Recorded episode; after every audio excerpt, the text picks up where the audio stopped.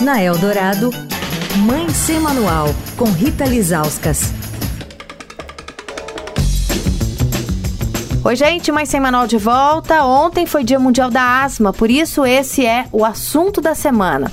Essa doença representa a quarta maior causa de internações no SUS. Muitas vezes é deixada de lado, como se fosse algo menor, menos preocupante, mas não é.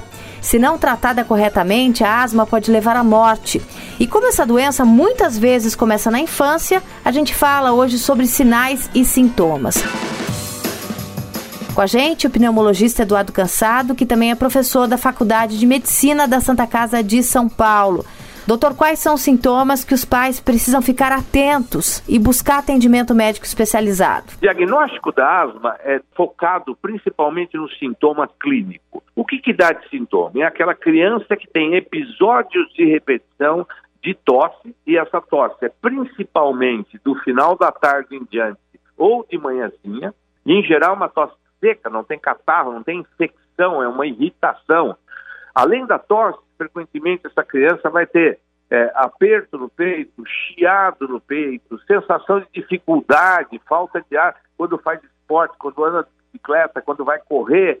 Isso é muito importante. Esses episódios são recorrentes. Então o indivíduo tem um quadro, às vezes melhora espontaneamente, some, passa duas, três semanas, ele volta a ter uma tossinha, Vai no médico, muitas vezes o médico dá um xarope, dá uma medicação, melhora um pouquinho, passa dois, três meses, volta a ter outro quadro.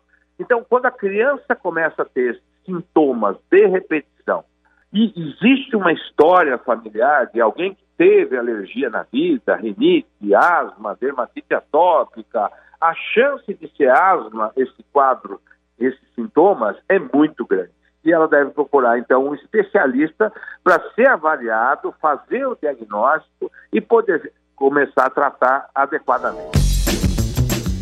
Amanhã, quem faz o diagnóstico da asma é o pediatra, é o pneumologista?